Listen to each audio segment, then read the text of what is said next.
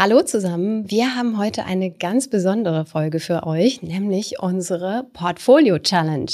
Genau, die Frage ist, wer baut das bessere Portfolio, Susanne? Oder Kia. Ich bin super gespannt und ihr hoffentlich auch.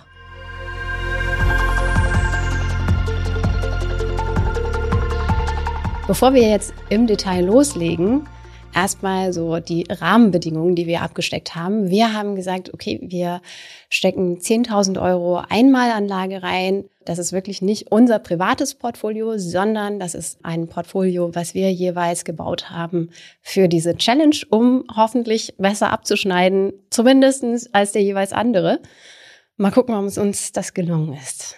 Ich fange gleich mal an und zeige dir mal mein Portfolio, beziehungsweise bevor ich dir das zeige, kurz die grundlegenden Überlegungen, die ich mir vorher gemacht habe.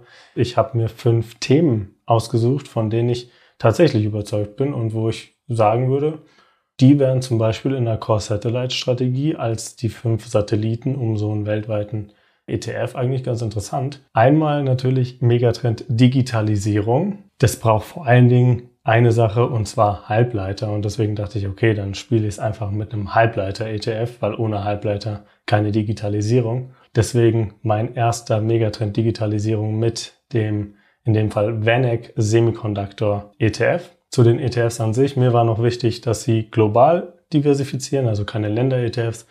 Und ich habe entsprechend jeweils den größten von jedem Thema genommen einfach äh, damit die Vorgröße jeweils über 100 Millionen Euro beträgt. Das trifft auch auf alle ETFs zu. Der zweite ETF, da dreht sich ums Essen und wir sind ja seit, ich meine, letzten Jahr über 8 Milliarden Menschen auf der Welt und die wollen natürlich alle ernährt werden. Deswegen ist für mich der zweite Megatrend Ernährung der Zukunft und da habe ich den größten ETF genommen, den Sustainable Future of Food von äh, Rice in dem Fall. Der dritte ETF, da geht es ums Thema Wasser, ein ganz, ganz wichtiges Thema natürlich, äh, lebenswichtig für uns alle.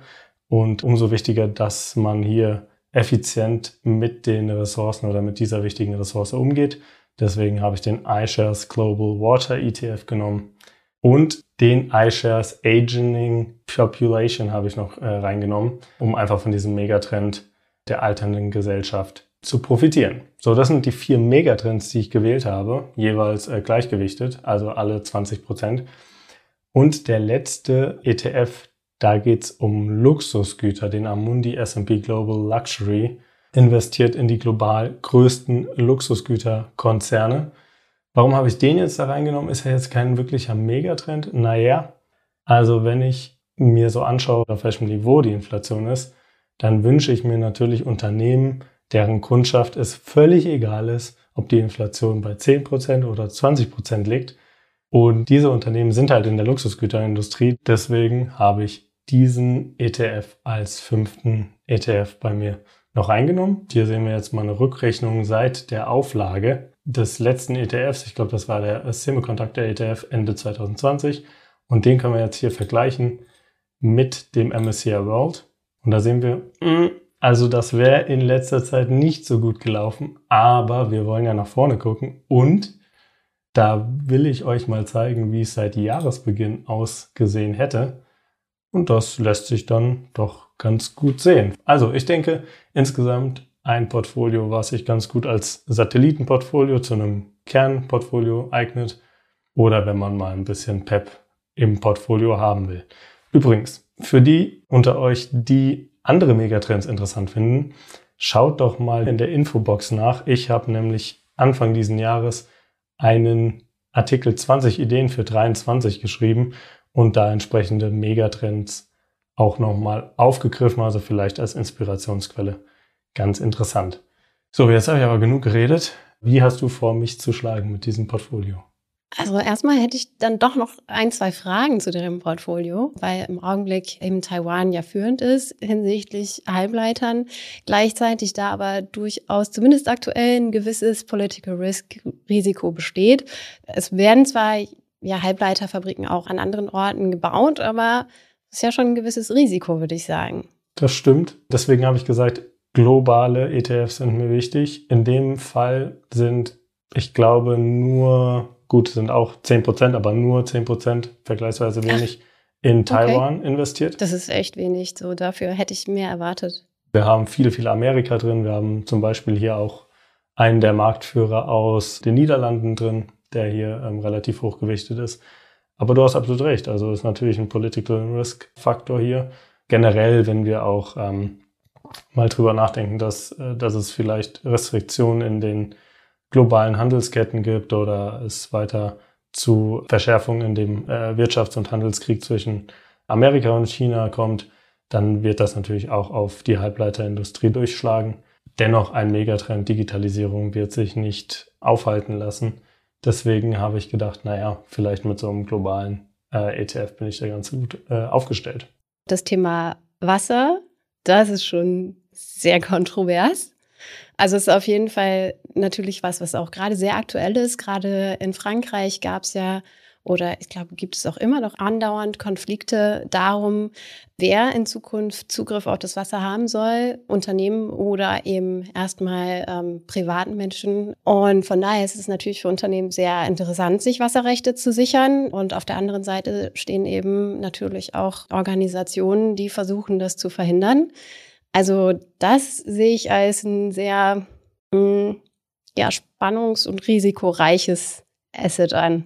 Das, äh, das stimmt. Wasser ist ein wirklich sehr politisches Thema. Aber wie ich schon gesagt habe, da geht es ähm, ja vor allen Dingen auch darum, mit dieser Ressource Wasser möglichst effizient umzugehen. Also wir reden hier nicht nur von Versorgern, die vielleicht sich irgendwelche Wasserrechte gesichert haben, sondern eben auch von Unternehmen, die Wasser wieder aufbereiten oder irgendwelche Technologien entwickeln, was zu wassersparenden äh, Produktions, ähm, ja, äh, genutzt wird. Gab es irgendwas, wo du gesagt hast, so, hm, ich weiß nicht so recht, ähm, was du irgendwie vielleicht noch besser machen wollen würdest oder noch keine richtige Lösung für gefunden hast? Bei dem Portfolio tatsächlich hatte ich ein bisschen Probleme mit dem iShares Aging Population, weil das ist natürlich ein Megatrend.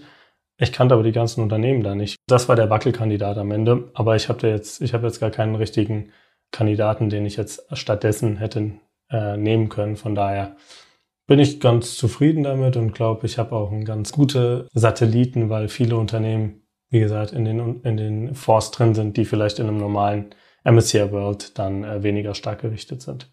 Wie man sieht, habe ich es nicht auf den ersten Anhieb hinbekommen. Ich habe ein paar Mal hin und her probiert, in welche Richtung es für mich gehen soll. Und die Strategie war für mich das Thema Faktoren. Die Grundidee ist, dass man das, ja, wenn man sich so gewisse Faktoren eben anschaut, und die stärker gewichtet als jetzt bei einer traditionellen Weltportfolio-Strategie, dass man da langfristig gesehen Vorteile hat und höhere Renditen hat. Kurz- und mittelfristig kann es aber eben sein, dass diese einzelnen Faktoren durchaus auch negativ ausfallen. Dafür wiederum habe ich das Just ETF Faktoren 70 ähm, Portfolio als Grundlage genommen. Aber wie ihr gleich sehen könnt, habe ich es noch ein bisschen angepasst. Zwar könnt ihr hier schon sehen, okay, ich habe nicht 70 Prozent Aktien, sondern 84 Prozent.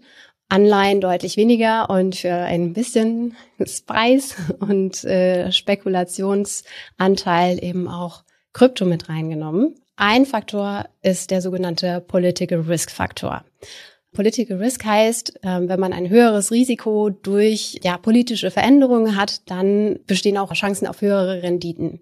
Und das ist eben insbesondere in Schwellenländern gegeben. Dafür habe ich eben diesen iShares Core MSCI Emerging Markets IMI. Das IMI ist in dem Fall wichtig, weil es heißt Investable Market Indices. Das heißt, da habe ich eine größere Bandbreite an Unternehmen drin, äh, wirklich von ähm, ja, jeder Unternehmensgröße. Den hier überspringe ich, da komme ich gleich zu, weshalb ich den hier drin habe, zu den Dividenden. Der nächste Faktor ist der Size-Faktor. Small Caps, kleine ähm, Aktiengesellschaften haben tendenziell höhere Renditen als Large Caps, also große Unternehmen. Der Small Cap ist wie alle anderen ähm, ETFs, die ich hier im, im Portfolio habe, auf die Industrieländer.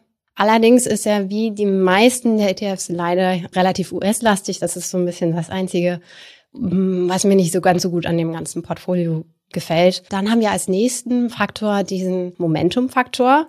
Das heißt, Unternehmen, die kürzlich eine relativ hohe Rendite hatten, haben für zumindest eine begrenzte Zeit tendenziell höhere Renditen in der Zukunft. Dieser Momentum-ETF enthält Titel, die in den vergangenen sechs beziehungsweise zwölf Monaten Kursanstiege hatten und das wird alle sechs Monate überprüft. Dann haben wir hier einen ETF auf den Quality-Faktor oder auch Profitability-Faktor genannt. Also hier geht es um Unternehmen von hoher Qualität. Was heißt Qualität bei einem Unternehmen? Naja, das wird gemessen zum Beispiel an einer hohen Eigenkapitalrendite, einem geringen Verschuldungsgrad und man schaut sich auch das Gewinnwachstum an. Der letzte Faktor ähm, ist der sogenannte Value-Faktor. Man schaut sich da eben an, wie ist zum Beispiel das Kurs-Gewinn-Verhältnis und eben die günstig bewerteten Unternehmen haben häufig höhere Renditen als eben die hochbewerteten Unternehmen. In dem eigentlichen ähm, Musterportfolio wird ein anderer Anleihen-ETF empfohlen, beziehungsweise zwei. Die Unternehmensanleihen habe ich gleich mal rausgeschmissen, weil ich nicht ganz so viel Anleihen drin haben wollte. Und dann war hier ähm, dieser iShares Core Government Bond drin.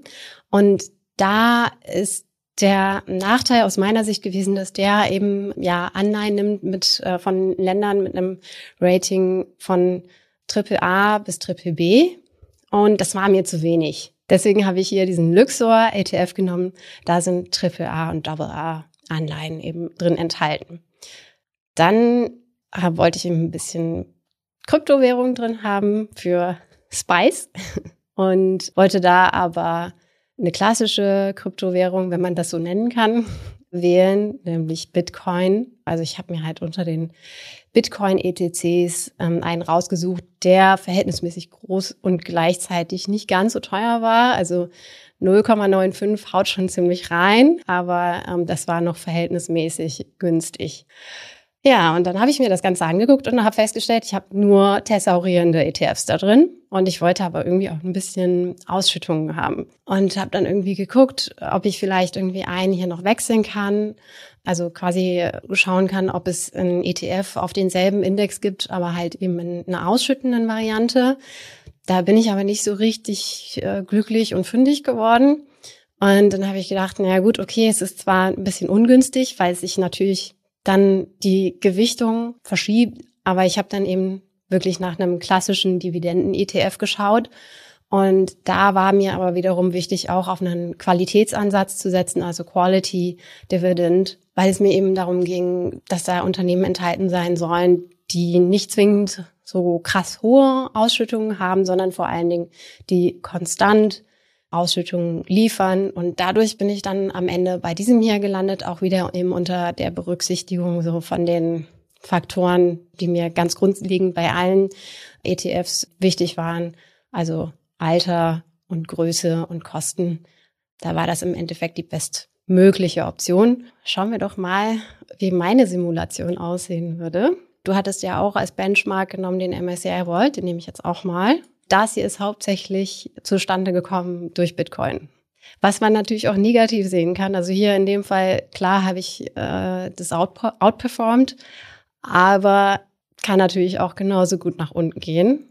Und du hast jetzt alle Faktoren gleichgewichtet oder ähm, hast du da Unterschiede gemacht? Also ich habe ja auch hier wieder als Basis eines von unseren Musterportfolios genommen. Da sieht man eben auch, dass die einzelnen Faktoren hier ähm, gleichgewichtet sind mit ungefähr 10, 11 Prozent und Emerging Markets als Faktor etwas höher. Aber dafür sind die anderen ja alle in Industrieländer.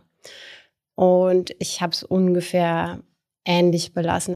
Nee, super. Dann haben wir ein Aktien-Megatrend-Portfolio gegen ein Faktor-Portfolio mit Anleihe und Kryptobeimischung. Ich glaube, das äh, verspricht Spannung. Und Krypto sorgt dann dafür, dass du mich am Ende schlägst, vielleicht. Wer, wer weiß, mal schauen, ja. Also da geht's dann to the moon vielleicht. Tatsächlich wird's wahrscheinlich am ehesten noch irgendwie Krypto rausreißen, schätze ich auch. Kann natürlich auch ins Negative gehen. Mal sehen. Genau, kann nach oben und nach unten wirken. Das stimmt, ja. Du hast natürlich auch nicht so das klassische, stabile MSCI World Portfolio. Das war ja auch nicht Sinn und Zweck der ganzen Sache.